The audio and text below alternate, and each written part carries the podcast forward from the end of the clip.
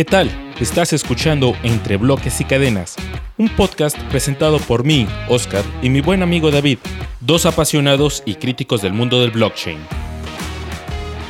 Si estás interesado en las criptomonedas, NFTs, finanzas descentralizadas y todo lo que tenga que ver con blockchain, de la ideología a la tecnología, entonces quédate a escucharnos.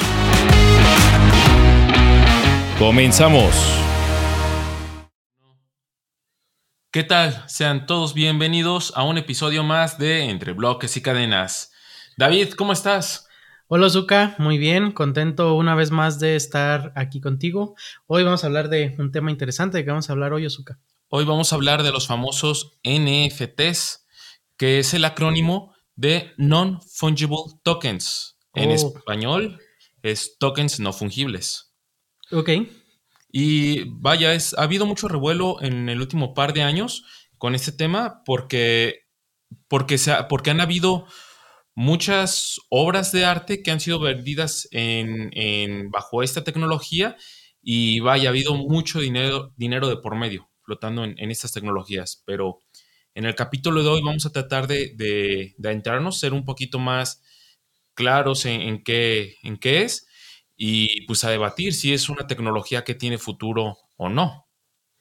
ok, muy bien. Entonces estamos, bueno, por lo que, por lo que empezaste a platicar y, bueno, traigo varias preguntas que, que me gustaría hacerte, pero ya, ya introdujiste un poquito el tema de que es, es, es un mecanismo para comprar o vender obras de arte, ¿no? Y, y- y no sé cuál será la definición de obra de arte, pero ¿considerarías tú em, el arte digital también como obra de arte? Porque cuando las personas normales escuchamos de obras de arte, no sé, luego, luego pienso en la Mona Lisa, ¿no? Sí, eh, realmente yo creo que sí es una es arte el arte digital, totalmente, es un simplemente es un arte distinto. Creo que podemos tener ese sesgo de representar el arte simplemente como algo físico, eh, una escultura, una pintura, vaya, algún tipo de expresión, pero la realidad es de que el arte digital lo consumimos todo el tiempo. Eso es el cine, eso es el, es el, La música. la música, exactamente. Entonces, yo creo que no, el arte no se limita solamente a lo que se está en el mundo físico, en lo que podemos tocar. Claro, claro, como dices, arte, arte digital, ¿no? Que cada vez es más común este tema de proyecciones eh, que con luz hacen que en edificios sucedan cosas, ¿no? Movimientos de El pronto videomapping. de dragones y todo eso, ¿no? Que son cosas, eso es una obra, es una obra artística, eh, pero, pero no es algo que alguien pueda poseer, no es algo que sucede. Esto no es exactamente lo mismo, pero, pero bueno, eh, entonces, hablaste de NFTs como eh, tokens no fungibles. ¿Qué significa la palabra fungible? Fungible es una propiedad en la cual las cosas pueden ser reemplazadas por otras iguales. Ejemplo, el dinero. Si yo te doy una moneda de 10 pesos, puede ser fácilmente intercambiada por otra moneda de 10 pesos. Realmente no, no tiene un valor específico cada moneda. Eh, dos manzanas, cualquier commodity, cualquier cosa, un refresco, vas al Oxxo y agarras un refresco, te da igual cuál agarras, porque realmente son intercambiables entre ellos. El no fungible significa que hay algo que tiene una propiedad, tiene un algo que ya lo hace especial y diferente al resto de los demás. Por ejemplo, si tú, tien- si tú agarras esa coca y te la firma un jugador famoso de fútbol, pues esa coca ya es especial y tiene algo distinto que, que pueda hacer que tenga un valor distinto a las demás. A ver, estás hablando, estás hablando de valor porque en mi, en mi entendimiento de lo que estás explicando, una Coca-Cola, aunque no tenga la firma de, de un jugador famoso, es un elemento único porque tiene un número de serie, ¿no? Que más o menos por ahí es lo que te estaba entendiendo, ¿no? De, de si es un elemento reemplazable o no. Eh, y, y luego agregas el tema del, del valor, o sea, ¿necesita entonces un valor agregado para ser único? Y con valor no me refiero a valor económico monetario. Sí, realmente todas las cosas en el mundo tienen, expresan valor, tienen un valor intrínseco, aunque este no pueda ser expresado monetariamente. Ok, ok, muy bien. Entonces, entonces podemos pensar como eh, el no fungible justamente en este tema de, del arte, el intercambio de arte como la Mona Lisa, no es reemplazable el objeto como tal, o sea, no vamos a tener otro objeto pintado por, pues, Leonardo da Vinci, eh, que sea esa misma pintura, ¿no? A lo mejor pintó dos o tres, pero cada uno es único, ¿no? Entonces a eso nos referimos cuando es no fungible, ¿verdad? Exacto. Muy bien, entonces estamos diciendo que estos elementos, estos tokens, ¿qué, entendemos entonces ahora por token? Ahora un token es un espacio en el cual tú puedes insertar datos en la cadena de bloques, en el blockchain, y que, y que se pueden asociar a una, ya una llave pública. En este caso, es de que tú puedes tener un registro dentro de tu llave pública, dentro de tu wallet, que te dice que a ti te pertenece algún objeto. En este caso son estos tokens o, este, estas obras de arte. Y se le llama que son no fungibles porque dentro de, la misma blockchain, de la cadena de bloques, no puede haber otro igual. Realmente ese registro te pertenece a ti. Ok, ok, entonces ya también estamos introduciendo el tema de, de, blockchain, ¿no? Entonces es una tecnología que usa blockchain como, como los cripto, ¿no? Entonces el NFT, digamos, ¿se puede decir que es un tipo de cripto? funcionan dentro del ecosistema de, de cripto, porque recordemos que tenemos varias cadenas de bloques, varias blockchains, como eh, Bitcoin es, eso es, una de ellas, eh, Ethereum, Cardano, Solana, Polkadot, etcétera. Hay muchas, pero no todas tienen la funcionalidad de crear NFTs. Los NFTs fueron creados dentro de la cadena de Ethereum, dentro de su de lo que de, de la tecnología que se le conoce como contratos inteligentes o smart contracts, en el cual se, otorgaba una liga, se ponía una liga, una dirección de internet, que es una imagen dentro de la cadena de bloques y se le asigna una persona, dando a entender que esta persona es dueña de esta, de esta dirección o de este, de este objeto y este objeto puede ser lo que sea, puede ser un video, puede ser un audio, puede ser un PDF o una imagen. Oye, y a lo mejor algo un poquito técnico, pero mencionas que es una URL representando la imagen, ¿no? Esta URL debe vivir en algún lugar. ¿Dónde se hostea? ¿Qué pasa si el hosting deja de existir? ¿Pierdes tu token?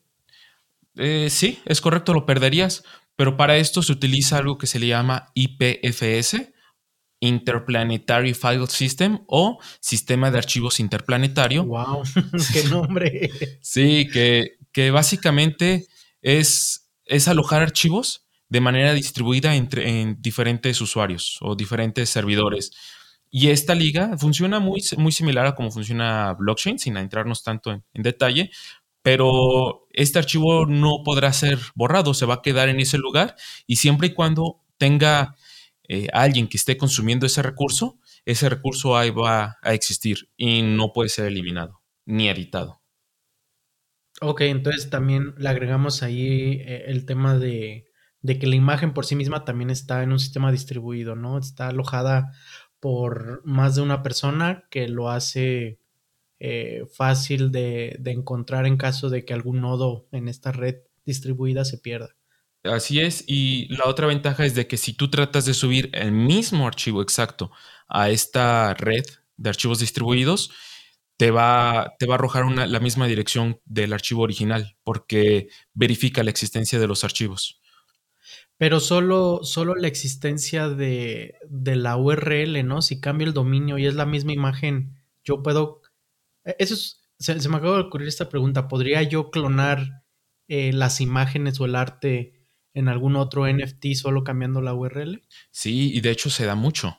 No solamente cambiando la URL, no precisamente de esta manera que, que, que, propones, pero sí, sí se pueden clonar. Hay maneras. Tú puedes tomar una captura de pantalla de, de la foto o de la imagen en sí y tú la subes. Realmente es un archivo distinto, no es el mismo archivo, aunque sea la, aunque contenga la misma imagen, nosotros lo percibamos los humanos como una misma imagen.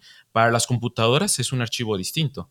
Entonces, al subirlo, este sistema de archivos interplanetario lo reconoce como distintos archivos y, te permite hostearlo, que tú, que tú lo puedas hostear y crear un, nuevo NFT que sea con la misma imagen. Pero eh, los, los NFTs están firmados por autores, por la, por la institución, la persona, la entidad que haga el NFT, están firmados por ellos. Entonces, aunque tú crees uno nuevo, se va a saber fácilmente de que es falso. Ah, ok, ok, sería muy parecido a la piratería, ¿no? O sea, dos DVDs pueden tener la misma película, pero uno tiene el sellito de, de que es legítimo, ¿no? De que no es pirata y eso significa e, en este caso significaría que lo hizo la distribuidora de esta película y además de que se están pagando propiamente los impuestos, las ganancias a quien, al artista, ¿no? De quien haya creado esto. Entonces sería algo similar. Así es. Sí, yo creo que ahora creo que podemos empezar a hablar un poquito de qué ventajas tiene, ¿no? En el sector del arte. Me gustaría hablar de eso y es de que hay muchos artistas que se están subiendo en este tren porque están logrando vender, pues para empezar, el arte no es un, no es un área que, que fuera muy común de, comercializar en, todos los sectores de la población. Ya estamos viendo que los artistas pueden llegar a más sectores, a más países, se puede internacionalizar esto y sin necesidad de tener intermediarios. Muchos, muchas casas que exponen las obras de arte se quedan con comisiones muy altas y básicamente el negocio de los NFTs es quitar a muchos intermediarios y que un artista pueda vender sus obras, que por lo que recordamos, no tienen que ser forzosamente físicas, porque lo físico, las obras físicas no pueden ser animadas, no pueden, no pueden tener audio, no pueden ser multimedias, no pueden ser interactivas. Entonces, es otro tipo de arte que los artistas ya pueden vender muchísimo más fácil.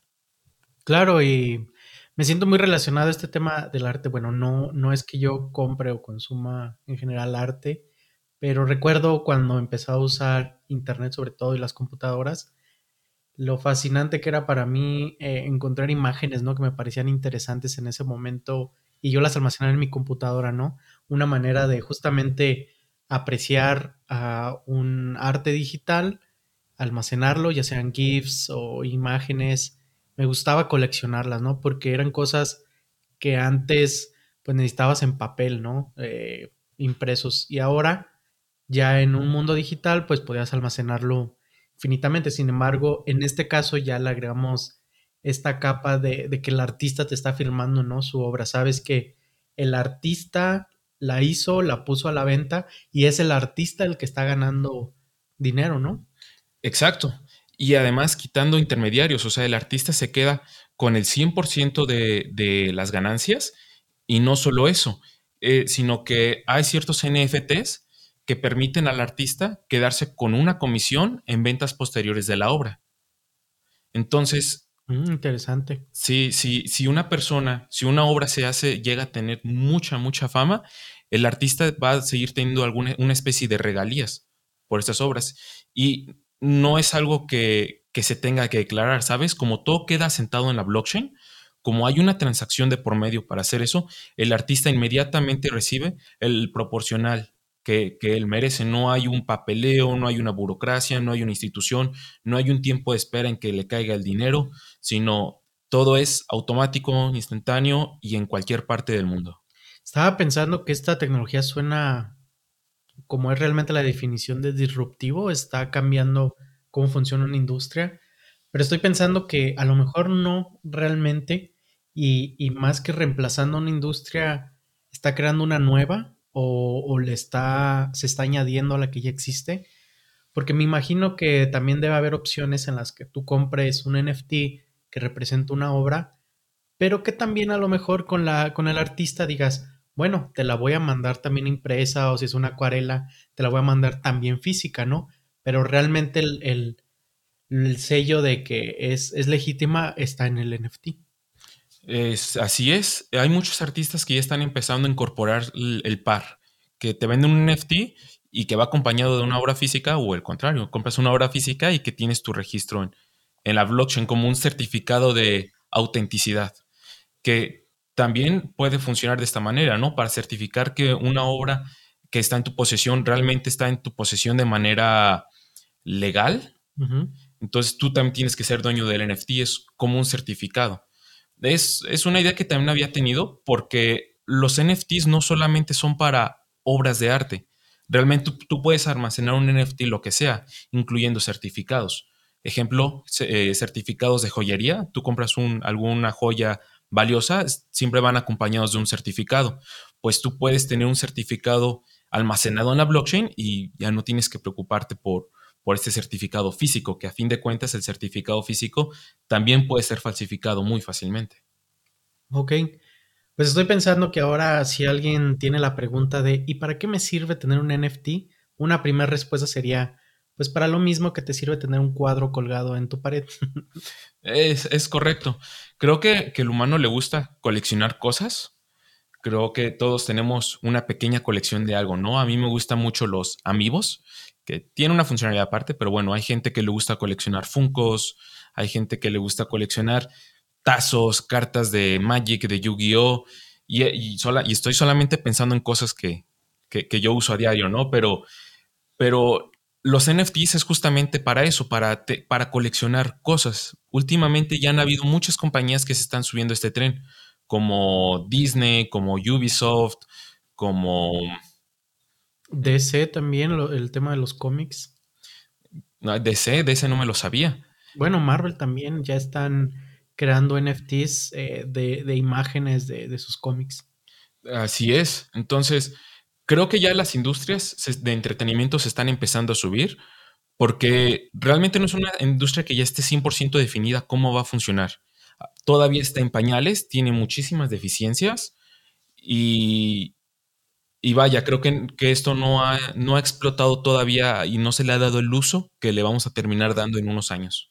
Claro, pero es tan fácil de hacer y de usar que se está usando, ¿no? Justamente el tiempo dirá cómo, cómo termina este proceso de adopción. O sea, estamos muy temprano en saber cómo van a ser usados.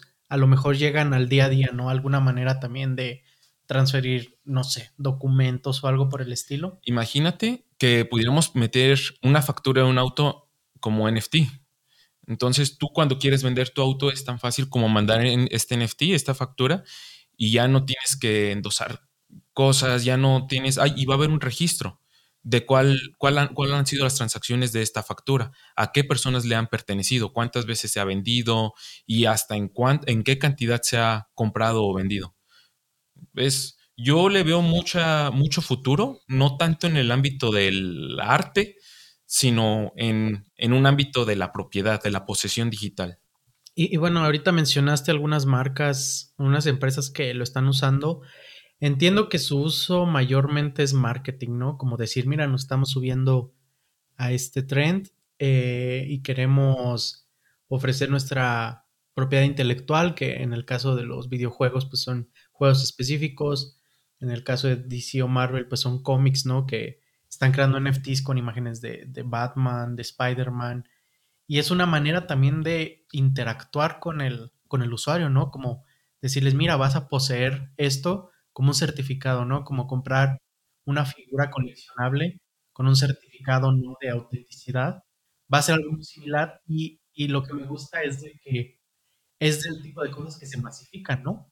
A lo mejor es difícil que una figura coleccionable la tengas físicamente, no sé, porque no tienes espacio, viajas mucho. Sin embargo, un coleccionable en NFT lo puedes prácticamente tener en cualquier lugar del mundo. Es correcto. Por ejemplo, recientemente he tenido, eh, me estoy mudando y me tuve que deshacer de muchas cosas. Tenía una pequeña colección de cómics, de juegos varios, incluso muchos certificados de, la preparatoria de la universidad, muchas cosas que me va a costar trabajo llevarme o que simplemente tengo que regalar, vender o dejar en casa de mis padres, me encantaría haber tenido todo eso en un NFT ya, y guardarlo conmigo como me llevo mis criptomonedas, llevarlo de una manera segura y descentralizada, sin estar dependiendo de, una empresa que, almacene toda esta información.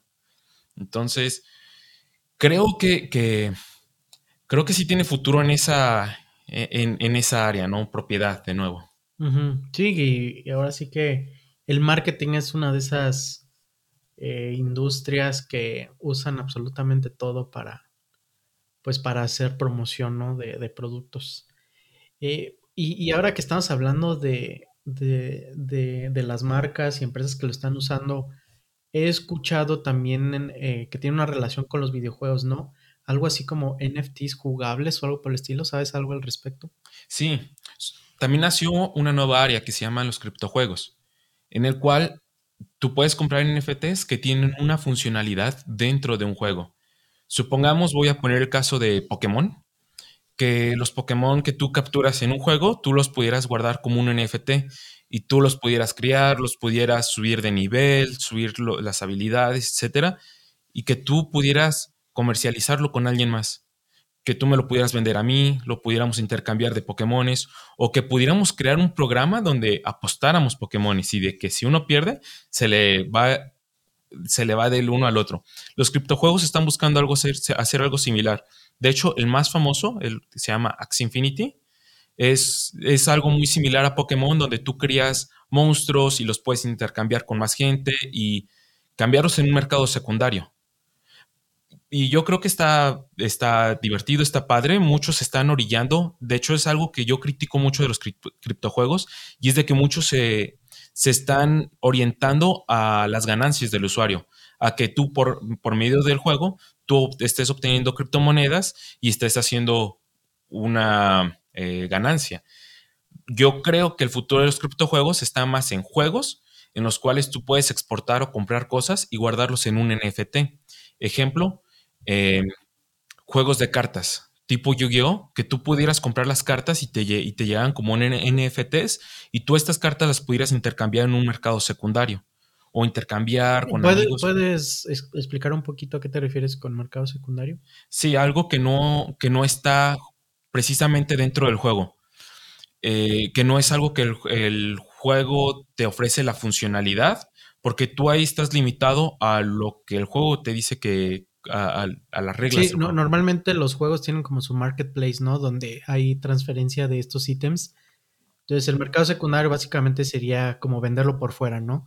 Tú hacer una transacción directa con otra persona, pasarlo de una mano a otra, sin pagar comisiones o sin este intermediario de, del dueño del juego, ¿no? Porque el NFT es tuyo, no del juego.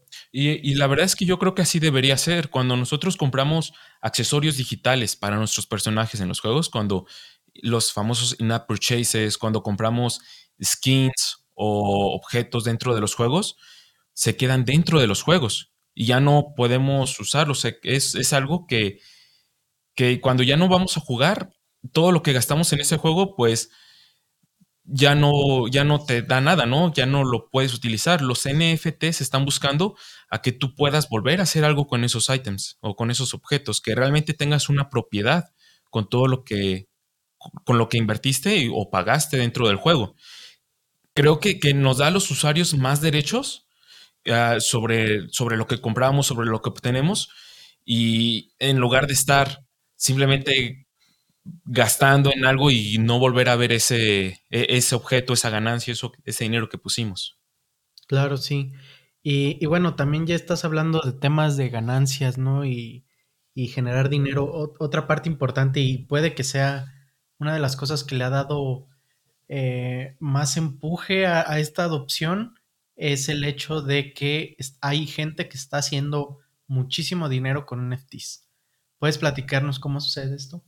Sí, pues hay colecciones, hay obras de arte que cada objeto es comprado, es vendido por cierta cantidad, ¿no? Creo, que, creo que para poner perspectiva voy a empezar a mencionar cuáles son los NFTs más caros que se han vendido hasta ahora. Y en el top 1 tenemos una obra que es de un artista que se llama Beppe, que él hizo una colección de, de 5.000 obras que él había realizado, los metió en un collage y lo vendió en 69 millones de dólares. Un solo NFT. Un solo NFT. Una sola obra se vendió en 69.3 millones de dólares. Es la obra más cara y a partir de ahí la que sigue es una obra que se vendió en 11.5 millones de dólares, 7.6. Vaya, ya estamos hablando de cantidades millonarias. Y hay empresas que están empezando a tener compras, adquisiciones de NFTs. Por ejemplo, Visa. Visa compró una obra. O sea, de comprar arte simplemente por poseerla, empresas gastando dinero solo para poseer y como qué tipo de qué tipo de arte son estos NFTs que, que son millonarios? ¿Por qué, qué los hace tan valiosos o qué sucedió eh, para, que, para que llegaran a esos, a esos precios? Los más famosos es de una colección que se llama CryptoPunks. Es una colección de 10.000 obras donde son pequeños caritas, son caras de personajes en, un estilo que se le llama 8 bits, que es como videojuegos antiguos, pero están creados automáticamente donde, donde existen diferentes eh, propiedades dentro de, de, cada mono. Por ejemplo, hay unos que tienen sombrero, otros que tienen lentes, otros que están fumando un cigarro, que tienen diferente color de piel. Entonces, cada uno tiene una combinación distinta de estas propiedades y son 10.000 distintas. Son de los primeros NFTs y básicamente pues son diferentes entre, entre, todos ellos. Tú cuando compras uno de ellos tienes una obra que no tiene absolutamente nadie más y que hay un registro que te dice que tú lo posees. Realmente suena muy simple y, y lo es, pero cuatro de ellos ya están en el top 10 de las obras más valiosas eh, de, de todos los NFTs. Y casi todas las colecciones de NFT son así. Son colección de mil, de diez mil obras, donde son personajes o paisajes o autos o motocicletas, donde cada uno tiene diferentes propiedades combinadas entre ellos, que es lo que los hace únicos y es lo que se está comerciando. Entiendo que para la generación de, de estas colecciones, en este caso los CryptoPunks, eh, entiendo que, bueno, hay un algoritmo detrás de esta creación de, estas artes con varias, varios atributos, ¿no? Desde el cabello, algún objeto que tiene en la boca, algún objeto que tiene en el cuello, el color de su piel. Entiendo que eh, pueden programar, por ejemplo, qué tan común es un atributo, ¿no? Por poner un ejemplo, que un cigarro en la boca sea sea algo tan difícil de encontrar que solo dos de los 10.000 CryptoPunks lo tienen, ¿no? Eso entiendo que es una de las cosas que, que pueden eh, mostrar algo de, de, valor, ¿no? El hecho de que aunque haya 10.000, el que tú tienes tiene atributos que son más raros que los que tienen los demás. Sí, es, es correcto. Hay ciertas obras que son mucho más raras que las demás y por ende tienen mucho más valor. Y sabes, me recuerda, por ejemplo, a las tarjetas de, de béisbol de Estados Unidos, que básicamente también son objetos coleccionables y de los cuales hay una cantidad limitada de cada una. Es, vaya, no, es, es, es algo sobre coleccionistas, para coleccionistas, pero hay mucha gente que los está usando para invertir o, o algo similar, donde están comprando solamente para esperar una ganancia. Y es donde podemos empezar a a ver esto como una burbuja porque se están sumando más proyectos todos los días, muchos más que y la gente está metiendo muchas cantidades de dinero esperando venderlas más caras y realmente se está empezando a corromper este, este sistema en, en tener más, ¿no? Generar más, más ganancias, eh, hacer proyectos que no son tan buenos y gente que solamente está metiendo su dinero para especular. Entonces, tiene su lado malo. Hay gente que sí está perdiendo mucho dinero por ellas y hay otra que se está haciendo absoluta y ridículamente rica. Y, bueno, justo como dices, no hay mucho dinero en movimiento, significa que también hay gente dispuesta a poner su dinero ahí. ¿Qué, qué perfil de personas serán los que están metiéndose en esto? O sea, es gente que lo está arriesgando todo para generar una ganancia o simplemente es gente que le sobra el dinero. Digo, eh, debe ser un perfil muy específico, ¿no? Digo, entiendo que, que hay inversionistas o especuladores que, que buscan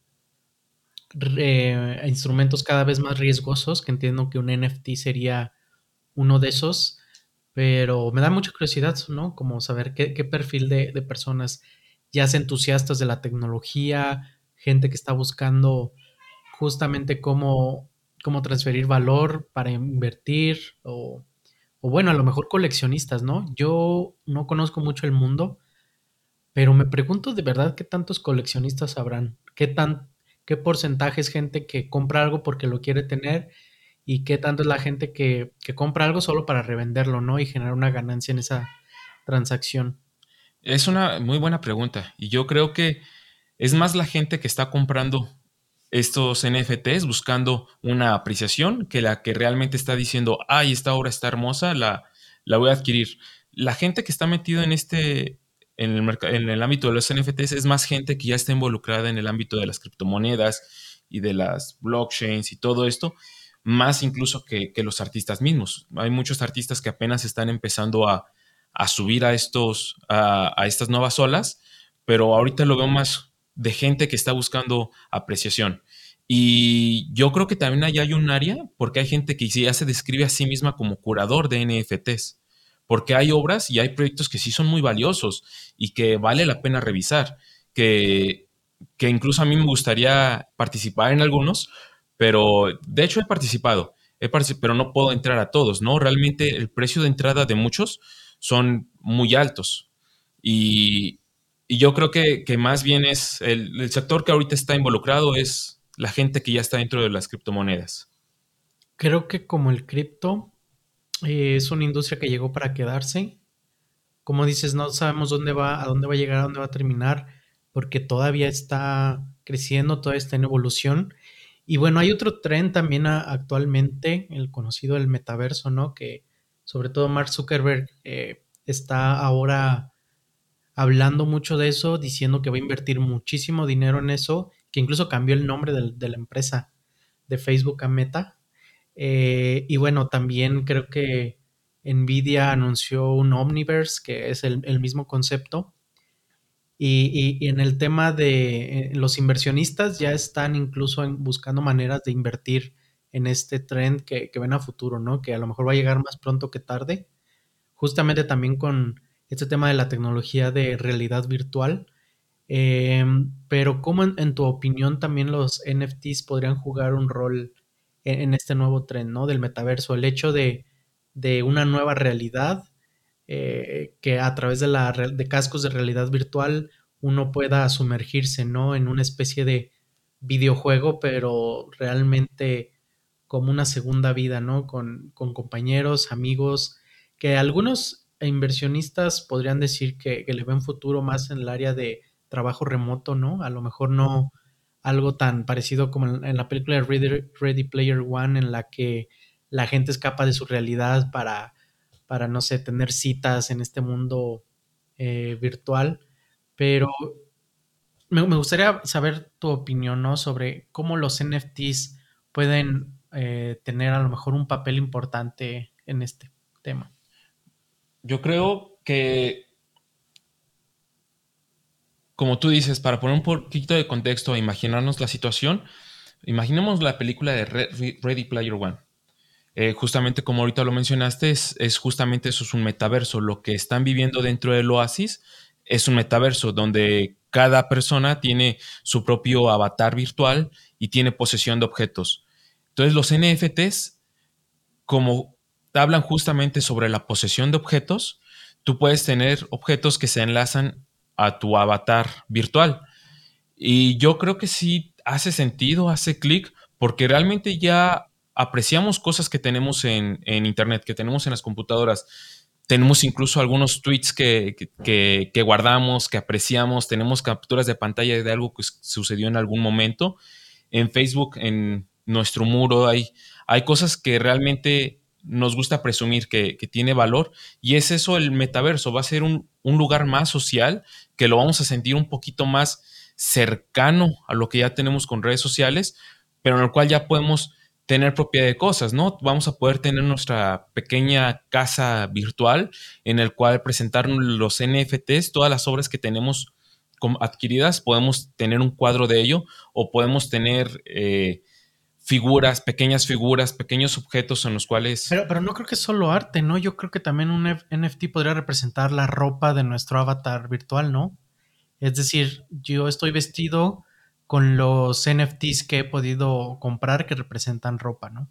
Que a lo mejor no necesariamente en el mundo eh, real, por así decirlo, es un arte que quisieras tener, pero así como en los videojuegos, ¿no? Es un ítem eh, que tú puedes poseer, usar y a lo mejor luego vender dentro de este metaverso. Así es. Y, por ejemplo, Nike se adentró al mundo de los NFTs hace poco.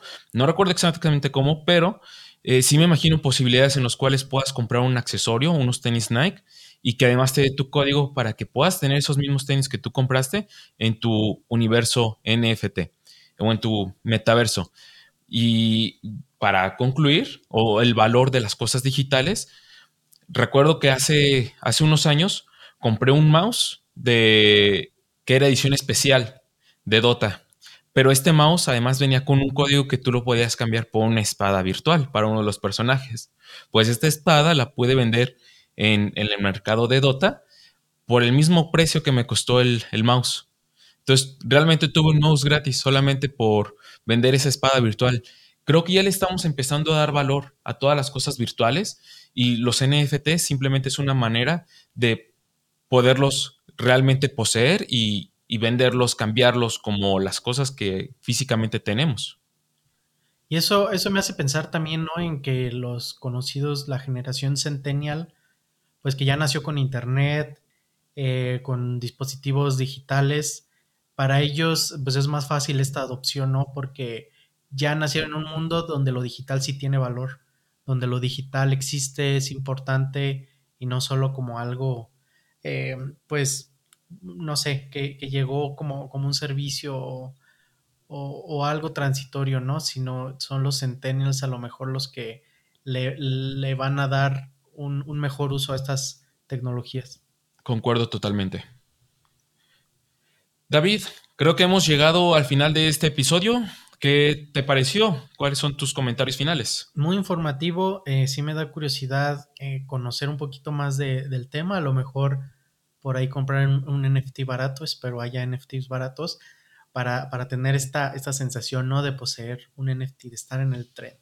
¿Qué tal que un día me sirve para poner en mi mesita del metaverso? sí, eso estaría fantástico. Sí, también yo creo que es una tecnología que, que lo van a aprovechar más las tecnologías, las tecnologías, las generaciones venideras y pues no sabemos aún qué... Se está desarrollando, ¿no? Esto está en constante evolución. Es como ver una película, estamos al inicio de la película. Totalmente, totalmente. Lo mejor aún falta mucho para que lleguemos a ello. Y, y me encanta porque así como el cripto llegó para quedarse y no nos queda otra más que entender esto cómo funciona, cómo, cómo nos afecta, para bien o para mal, pero ya es algo, algo más de lo que va a existir, ¿no? Así es. Muchas gracias, David. Ozuka, un placer como siempre. Hasta luego. Bye.